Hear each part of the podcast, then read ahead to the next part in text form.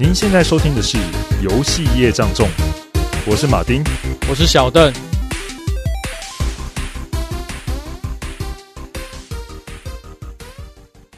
好，我们今天要介绍是一款 Ubisoft 一个经典的潜行游戏哦。马丁，你猜猜看是哪一款游戏？啊，我知道，雷曼兔对吧？怎么会是雷曼兔呢？为什么是他？他雷曼兔就经常就是伪装不同的样貌啊，在其他游戏里面，就像那个。他潜行到那个马里欧王国有没有？你看，哎，穿上了那个碧姬公主服装，加上那个马里欧的造型，哎，他就伪装成在里面的样子啊。这也算是另类的潜行游戏啊。我原本以为你会先说刺客教条哦，结果居然不是。刺客教条一点都不潜行，一点都不潜行吗？光明正大。嘿，因为蛮多人对 Ubisoft 的这个公司，然后潜行游戏比较知名的应该是刺客教条嘛。不过，其实《刺客教条》比我们今天要讲这款前游戏还要晚几年才出哦，因为《刺客教条》是二零零七年出的嘛。那我们今天要介绍这款游戏《纵横叠海》系列呢，它其实二零零二年就出喽。对，那其实《纵横叠海》呢，它嗯，可能有些听众有玩过，但可能听到不是这个名字，它叫呃，有的名字叫 Splinter Cell，就是细胞分裂，对，分割的马赛克，哎。分割马赛克，cell 细胞，对，一小格一小格的，一小格一小格。对，它其实这个细胞分裂这个名字其实蛮有意思的，我们的后面后来跟大家分享一下。对，那其实我们比较常听见的可能是细胞分裂、中横叠海。那我们以下都是用这个 Ubisoft 官方中文“中横叠海”的这个称呼来讲这个系列。那不得不说，就是嗯，细胞分裂好像是中国那边的翻译，但我觉得这个译名其实比较符合这个游戏它的概念。原因是这样子的哈，就是这个游戏中主角所属的这个美国神秘的特勤组织啊，它其实它的核心概念其实是分成两组高端人马。那一组呢，就是像玩家所操控这个主角山姆·费雪这种。体术型的干员，就是精通这种战术啊、枪法、技巧啊，还配有非常多可以冲到前线的高科技装备。同时呢，他们也拥有强大的精神能力与执行能力。那通常会配给他们另外一组是比较像是内勤小队的，就是呃，他们有世世界上最高的、最顶尖的这些科技的设备，远可以透过远距的帮助，例如说骇客啊。或者是派一些无人机啊，甚至可能是提供非常多资料给在前线这个山姆费雪，他可以立刻可以知道说眼前这个敌人他可能是不是说谎，可能这个来来来去去可能过去需要花很多时间，但是在这个高科技组织的这个系统底下，可能只要一秒就解决了。对，然后嗯。这就是细胞分裂的概念，它基本上就是把两组人马像是细胞一样分裂到全世界各地。对，那我们将要介绍这个呢，是我玩过其中一款系列，那我也觉得它算是一个集大成之作，那就是《纵横叠海六》的这个黑名单。对，那这黑名单系列基本上又是美国又遇遇到了一个非常前所未有的重大威胁啦。那一群这个自称策划者的成员呢，他们宣布要对美国进行一连串的。致命性的恐怖攻击，并且要求呢，美国他要自这一百五十三个国家后全面撤军，就是像什么韩国啊，很多地方我们所知的那些，他有才那个才嗯安排军队在里面驻军的这些地方，希望他们撤军。那山姆费雪呢，他其实他将领导一个新成立的第四梯队，他其实之前是在第三梯队，那遇到一些事情了以后，然后他重新组建了一个第四梯队。那这个梯队，它其实直接受命于这个美国总统的特殊勤务单位，他们赋予的就是你可以不择手段去追查这些恐怖分子，并且阻止一切就是这个黑名单的恐怖行动。那在面对这些恐怖分子的过程之中呢，有时候会遇到一些非常重要的美国的政府官官员，你必须对他们执行这所谓的第五自由权。那什么是第五自由权呢？那可能我们先跟大家，不知道大家知不知道这四大自由权？马丁，你知道这美国的四大自由是哪四大自由吗？哦，美国四大自由就是言论自由、信仰自由，然后免于匮乏自由跟免于恐惧的自由。那其实这是那个美国总统罗斯福嘛？大家有看那个珍珠港哦，就是那个珍珠港二次大战那个罗斯福，他那时候面对当时的世界局势，因为纳粹那时候发动战争嘛，他就会想说啊，我们美国人其实其实他告诉美国人没办法，就是置身于这个世界大局之外，因为有一个世界上的独裁者，他发动了这样的一个。侵略跟攻击的时候，其实他就是变相来讲，我们就没办法孤立于世享有的。我们享有的刚才讲的这四种自由，其实是很难能可贵的。我们如果是忽视这个独裁者的这种威胁的话，其实我们这种四种自由可能都不复存在。嗯，对，反正说的很好。而且他那时候讲了一句话，我觉得非常深得人心，就是如果说我们愿意放弃基本自由，以追求一时安全。那我们就不配享有自由与安全。那其实他也呼吁到，就是这四大自由就是得来不易的这个过程。那我们这个游戏呢，它提到的就是所谓的第五自由权。那就是说，当美国遇到的，就是我们前面提到的四大自由受到威胁的时候呢，那可以有另外一个更高于这四个自由的这个自由，就是第五自由权。你可以不受任何的限制、约束以及制裁的能力，去想尽办法、不择手段的去维护前面四个自由。对对对，那这个游戏这个系列的故事核心其实就是这样了，其实也没有说嗯非常的复杂。那游戏其实呢有有别以往的这种叙事的方式哦，就是它是采取这种选择关卡、任务关卡的这种叙事，所以。玩家其实是不一定要按照顺序去过关的，呃，而是你完成了关卡以后，才会开启更多的故事其关卡内容。那基本上这个差别几乎是说，你的呃过关的顺序是没有任何的影响的，只是让玩家多了一点选择的感觉。那这要怎么说呢？就是玩家他一开始，我们一开始进入游戏，其实是会在一个叫做帕拉丁的这个，有点像是空中堡垒。对，那这个空中堡垒它其实装载的，就它是一个有点像是那个美国的那个总统的那个什么飞机叫什么忘记？空军一号。哦，对，空军一号，对，还好马丁，就是空军一号，它上面通常都会配有非常多高科技的设备嘛。那这个帕拉丁它其实也是跟空军一号相同的概念，其实上面有非常多呃高科技啊，然后可能卫星讯号啊，甚至可能配有非常多呃。像里面还会有监牢，可以去关押犯人之类的。然后，所以呢，这有点像是一个空中的航空母舰，你可以随时飞到各个地方去执行任务。那也就是它符合，就是玩家其实可以在一开始的时候，你可以选择到飞到世界各地去，呃，阻止一些恐怖分子的这些任务。对，那玩家其实要做就是选择一个，你会看到很多不同的简报内容，就是诶，可能发生在中东，可能发生在。呃，东欧可能发生在美国本土都有。那你要去选择执行哪一个任务呢？其实是玩家依照简报的内容去判断，什么事情是最最重要的，哪些线索是你最需要知道的，或者是说你想不想挑战比较高难度的这个任务？其实里面都会有一些简单的描述简报。那有时候状态是，呃，我可能刚结束一个非常困难的一个恐怖攻击任务。所以我可能只想轻松玩一下，我可能就会接一些比较简单一点的难度来进行割草任务啊，类似就是它没有那么的好多阶段，因为有些任务它可能除了要潜行，它可能还有一些战斗，可能还有非常多的，可能它还会分非常多的阶段。对，那有些任务它的时间可能就比较短，所以。你就可以很快就完成，对。那有时候我们可能玩家的那个时间没那么多，我们只想轻松挑战一下，就这时候就可以选择这种关卡来进行。那相对的，这些关卡的报酬就当然就是比较低的。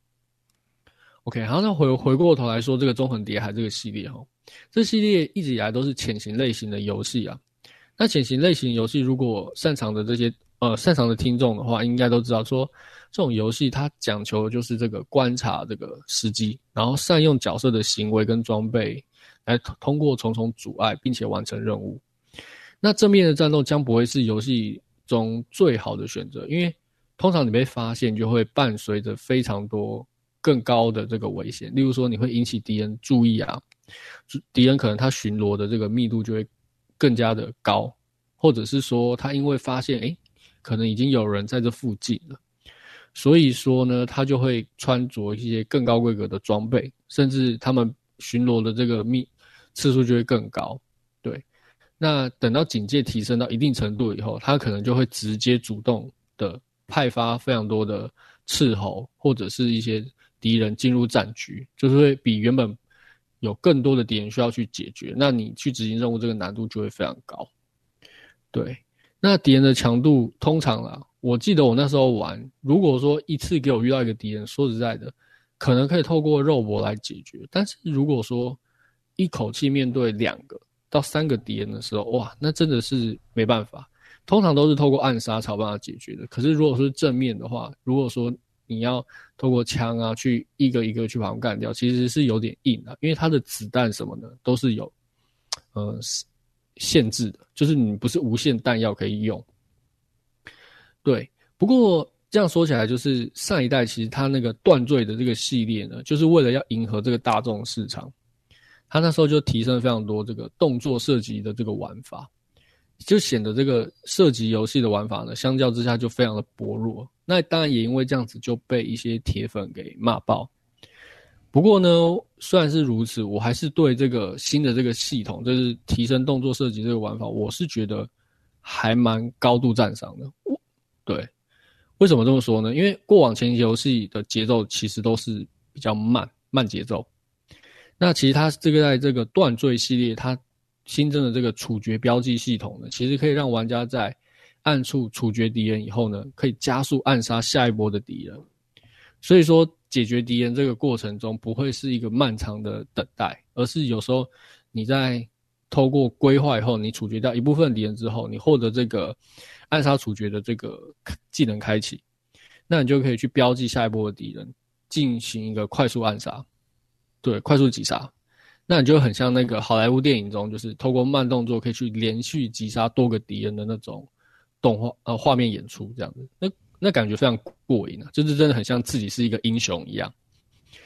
那我在第一次知道有这个技能以后，对，那我就会处处的去寻找这个可以创造标记处决的这个时机。那在敌人非常多的遭遇的时候，其实这就会显得非常重要，因为如果说你使用得当，对不对？你你可以在不被任何敌人一起发现的这个状况下呢，你解决掉一波敌人以后，你就会继续前行到阴影之中，继续战斗。对，不过其实很多老玩家还是喜欢以前那种潜行的乐趣啦。尤其是所以，于是呢，Ubisoft 他就做了一个非常大胆的决定，就是说，既然这个系统是非常有趣的，OK，那也也也应该有不少的玩家喜欢。可是因为过去的很多玩家还是喜欢前前行的这个玩法，所以呢，老。那个 Ubisoft 就是老子就是有钱，所以从不做决定，他就是全都要这样子。所以在黑名单这个系列以后，他就加入了三种战术风格的玩法在游戏中，那分别是这个魅、猎豹、突袭，让玩家自己去选择他在游戏中想要的玩法。在游戏的这个副标，其实他也非常大胆的打出，就是 Your Rule, Your Way。你的规则、你的玩法，你自己决定，让玩家可以依照自己行事风格来完成这个任务。嗯，哎、欸，至于这三种的，你刚才讲那个风格，我也蛮好奇的。它是你是一个选单选择完之后，他就安排到不同的一些路线跟目标设定，让你去进行任务吗？我一开始哦，对，这我这边要介绍一下。我一开始以为就是魅影、猎豹、突袭这三种。是你一开始要决定的，可是实际上它是一个呃形式风格，只是你的比例问题就对了，就是有点像是说，你有可能在这次的任务里面你，你执行比较多魅影的这个能力，就是这个战术，或者是猎豹战术、突袭战术，这比例可能可能，例如说可能是十趴、二十趴、七十趴这样子，就是不同的比例会按它会去评比就对了。那其实这三种不同的战术，它其实是有难易度的。那它所获取的这个经验值跟分数，其实也会有不同的差异。那我接下来就来分别介绍一下，就是这三种战术它的差异啊。对，那我会从就是战术比较简单到难来说明。对，那一般来讲，可能比较偏动作射击的玩家呢，他会比较喜欢这种突袭的战术，因为就是正面作战嘛。其实，但其实正面作战没有没有，就是说可以无脑解决很多敌人，因为我前面有提到，就是它的子弹量其实是有限的，而且。如果说你一开始就正面面对敌人，对不对？其实敌人当然也会做好准备来跟你战斗啊，所以他们加派更多的人马，而且你会发现他们其实会会互相支援的。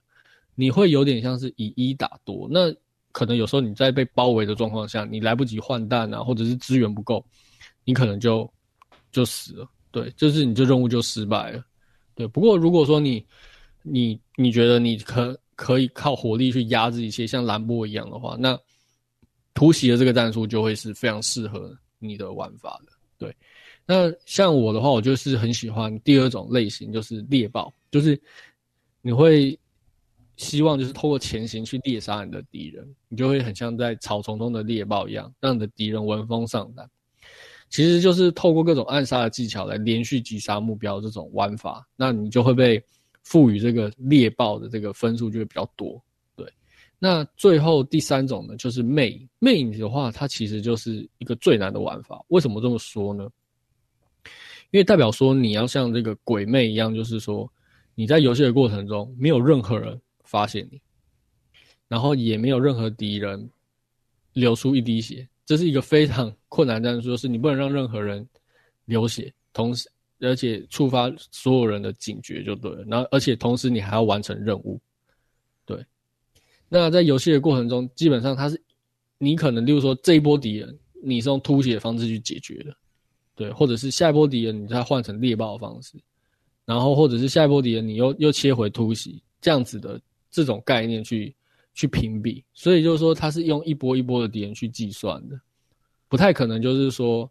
呃，你从头到尾都是用突袭，或从头到尾都用猎豹，从头到尾从头到尾都是用魅影的战术去执行。嗯，它比较像是一种你当下的选择，嗯，你觉得哪种战术是最符合当下解决这个状况的？因为有时候正面突破可能可以更干脆的去解决一些呃僵局，因为可能敌人他们已经呃防守，他们警戒值已经很高了嘛。那你你要再透过潜行去绕开他们，可能会很难去执行这个任务。那与其这样，你不如干脆就丢一个炸弹，然后让让整个事情混乱起来，然后你就透过突袭拿拿自动步枪就开始开干。对。那如果说当敌人还没发现你的时候呢，其实最好的方式就是不要引起他们太大的注意嘛，这样他们可能会把，例如说你要完成任务的这个道具。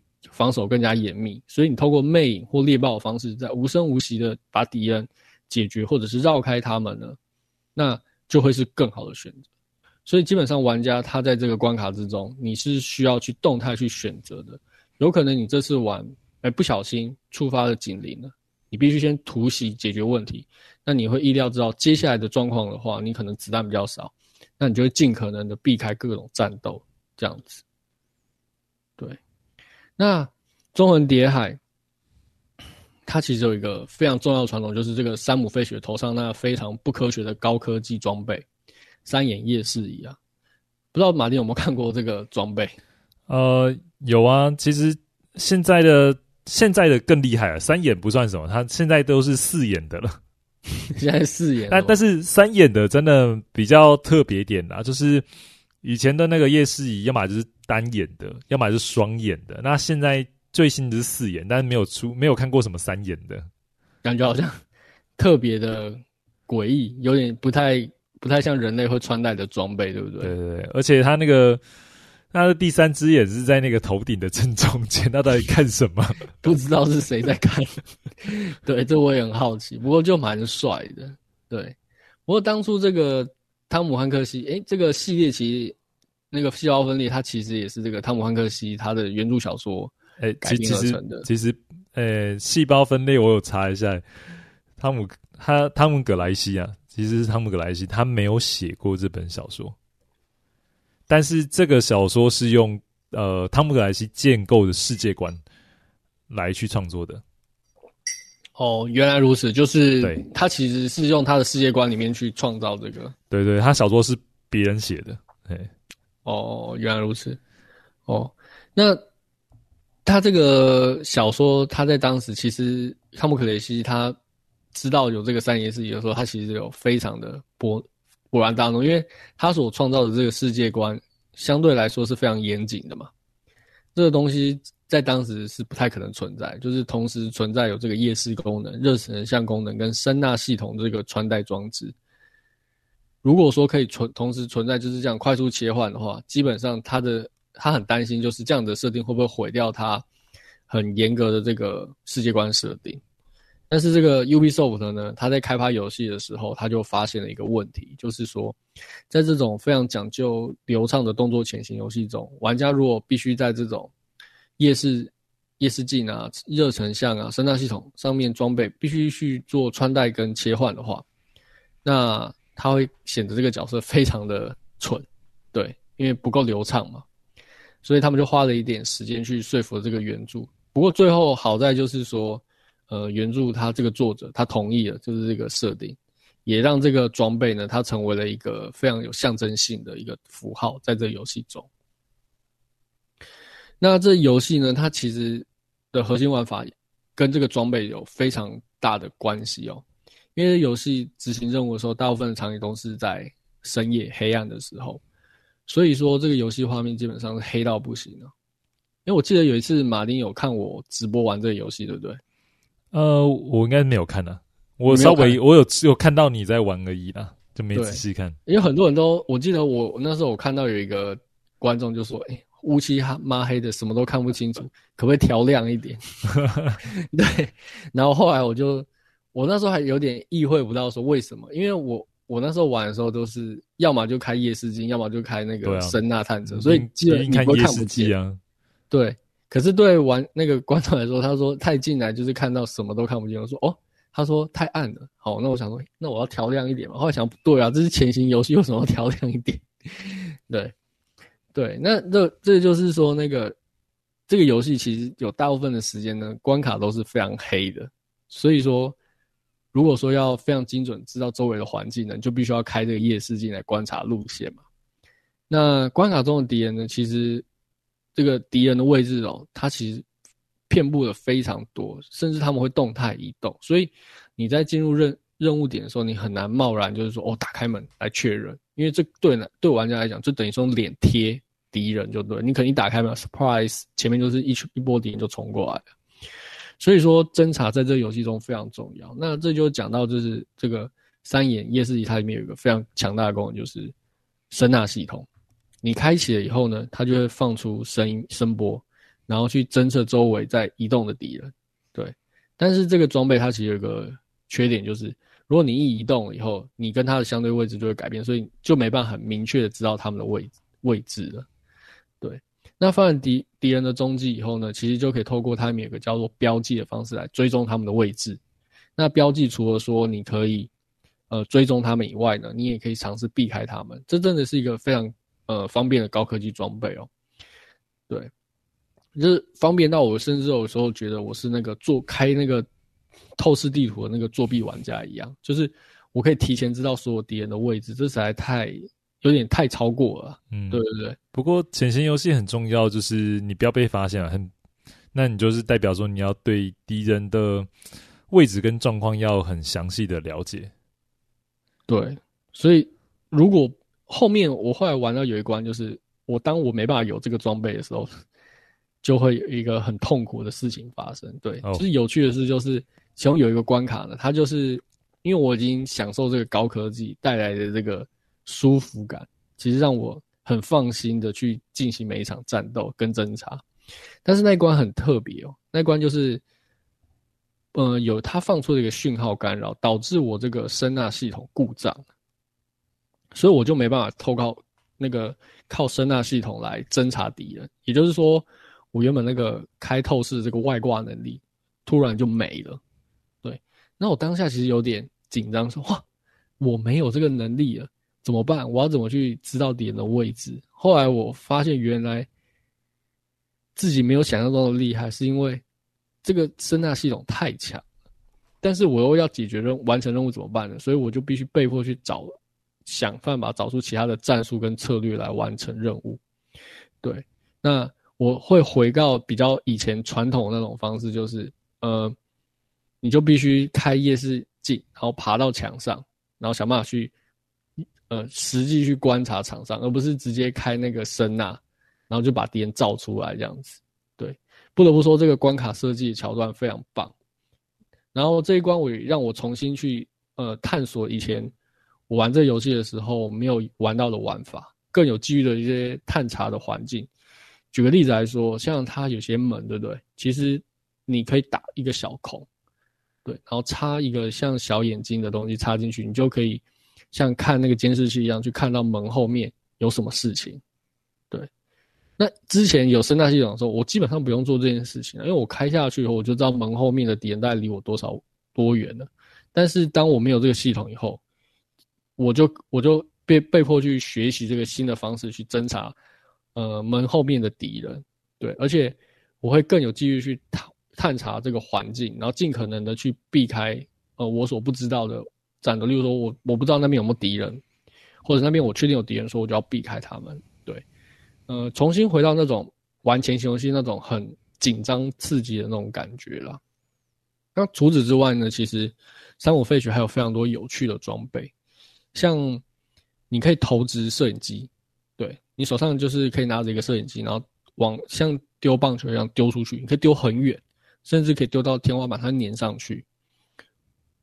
那粘上去了以后呢，它就可以像是一个摄影机一样，就是左右横移去探查周围的敌人，甚至说呢，你可以发出一些音效啊来引诱敌人，例如说你可以发出那种喵叫之类的，那敌人就会很好奇过去观察。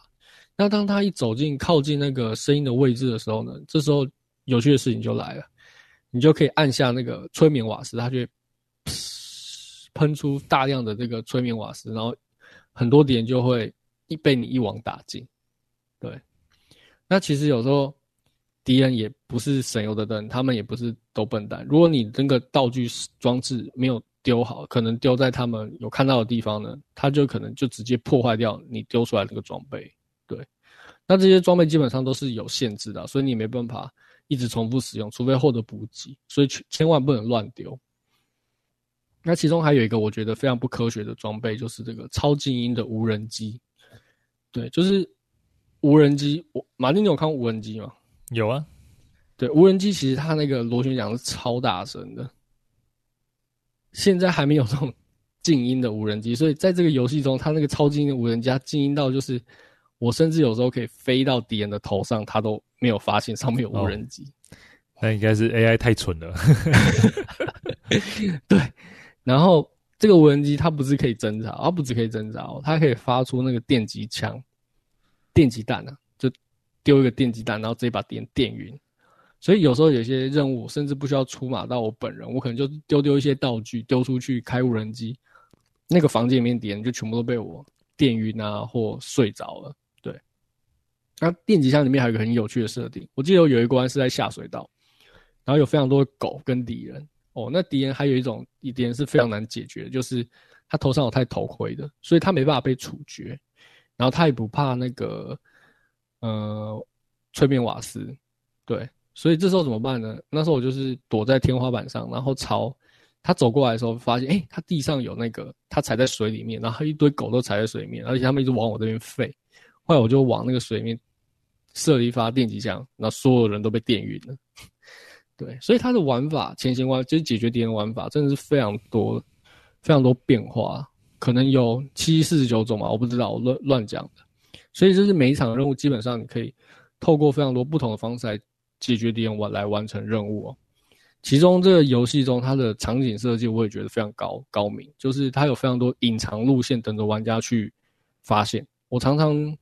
走一走，发现哎，我走到隐藏路线，然后这个路线可能会导致我有一个新的战术选择。我不一定要正面迎敌，或者是我可以绕开路，直接拿到我要的这些秘密档案之类的。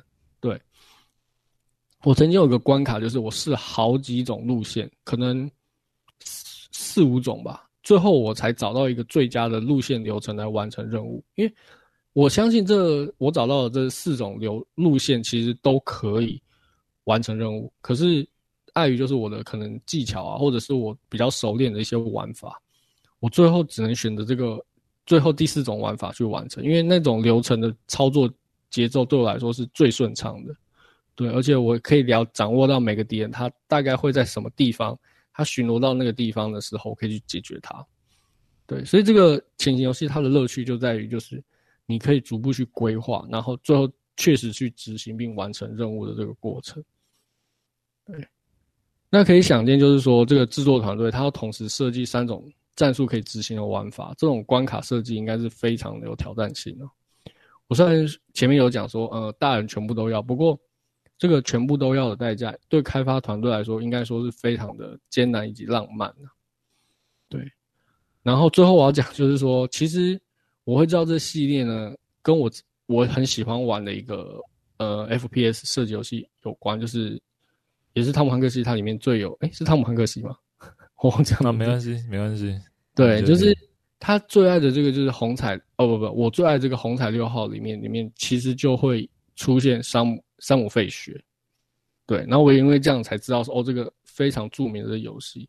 那后来我玩了以后才发现，就是山姆费雪他在过去的这个系列中，他其实用了非常多高科技的装备，而到了这个红彩六号呢，它里面每一个干员其只拿了就是山姆费雪其中一个装备而已，就可以成为独当一面的干员了。可见山姆他有多强，他他基本上所有装备都可以用。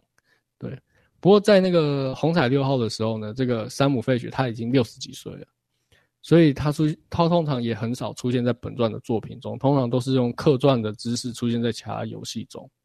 也因此呢，我觉得就他应该就会成为就是一代传奇的经典英雄角色啊。就是之后有没有可能再去出呃下一个系列？我觉得可能不太可能的吧，对吧？嗯，因为他现在的年龄设定，他把它设定的非常老，除非他要把它重置之类的吧。那他应该做前传，前传嘛，还是做个 VR？就是前前传，他是怎么变成那个？对，搞起来受训啊，变高级干员。对啊，对，菜底八的时候怎么样啊？嗯，应该是一个不错的。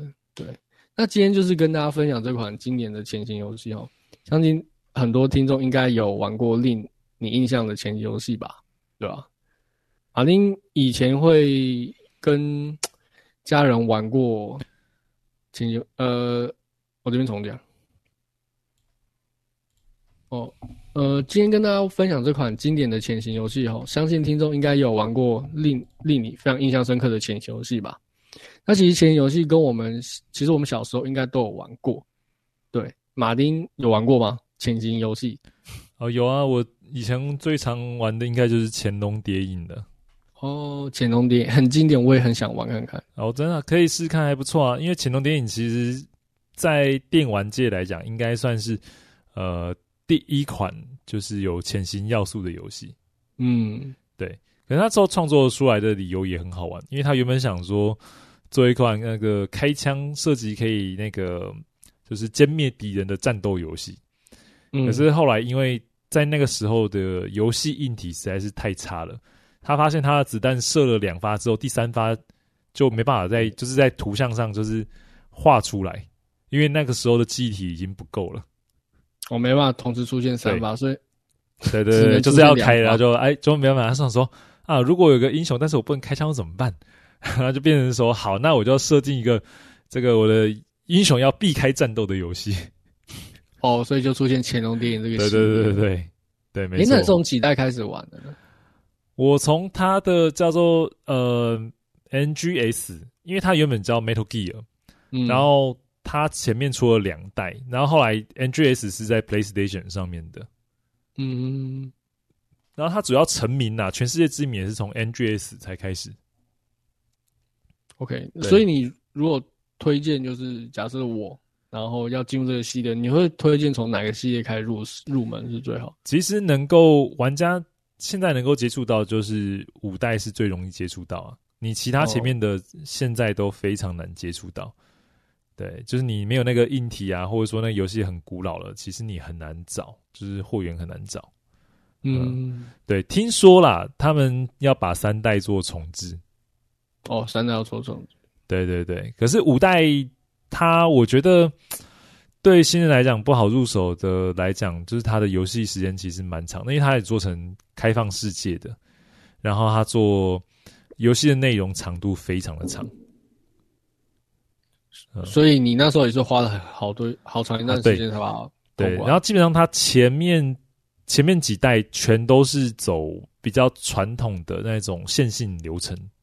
但是他到五代才改成，呃，跟他的一个外传呐，他也才改成就是说走这种开放世界也可以玩游玩时间很长的概念，因为他后来又加入什么宝可梦的概念，就是你收服吗？对，你到那个呃去外面出任务嘛，然后那些 NPC 哦，你不是说把他们干掉或把他们挤晕就过关就好，你还可以把他们就是说呃弄晕之后。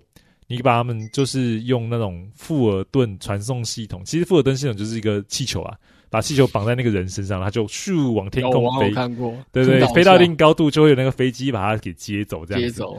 对，嗯、所以就变成说你会收集那些队员，然后把他们关在监牢，然后还要就是关一关，有些就是他的那个信念不够，就会哎导向你的阵营了，你就可以把它收编。真的很像宝可梦。对对，就像宝可梦。哎，嗯。希望之后有有机会来聊聊这个游戏。嗯，嗯，我我诶、欸，那马丁小时候有玩过那个捉迷藏吗？哦，有啊，有有有。怎么玩？嗯、你们都怎么玩？啊，不就是那个，比如说有一个人他就当鬼嘛，就一数到什么一百之类的，然后数完之后他就开始找人嘛。那但是在他数一百的过程之内，我们就想办法要藏起来啊。比如那时候以后以前常看在哪边玩，如果在外面玩就可能藏在一个那个大的那种废弃的铁桶里面呐、啊，哦，或者躲在树里，对啊，躲在树上面的之类的啊，想办法不要被找到。哎，你之前有没有躲过？躲到没有被找到过？呃，好像玩玩到后来都会找到吧。嗯嗯，啊、或者是没有找到，真的有点有点难。嗯，我之前玩都会。比较皮，就是如果鬼没有找到，就跑出来给他追。对，那可能然后再躲起来这样。所以你就比比体力嘛？对，比体力，因为那时候小时候就是很疯啊，因为你是小时候在乡下住，所以那东东跑西跑啊，还有自己一个秘密树屋这样子。对，那我觉得就是这种前期游戏的玩法，我其实在我成长过程中，对不对？我在真实。真实的生活中，非常喜欢跟别人玩这种潜行的玩法。就像我妈，她可能回家的时候都会，我都躲在一些特殊的角落去吓她，就很像在暗杀她的那种感觉。啊，小朋友恶作剧嘛，对吧？有时候，例如说，我会躲在那个浴缸啊，嗯、或者是那种转角的地方，或者躲在沙发后面，甚至我爬到墙上。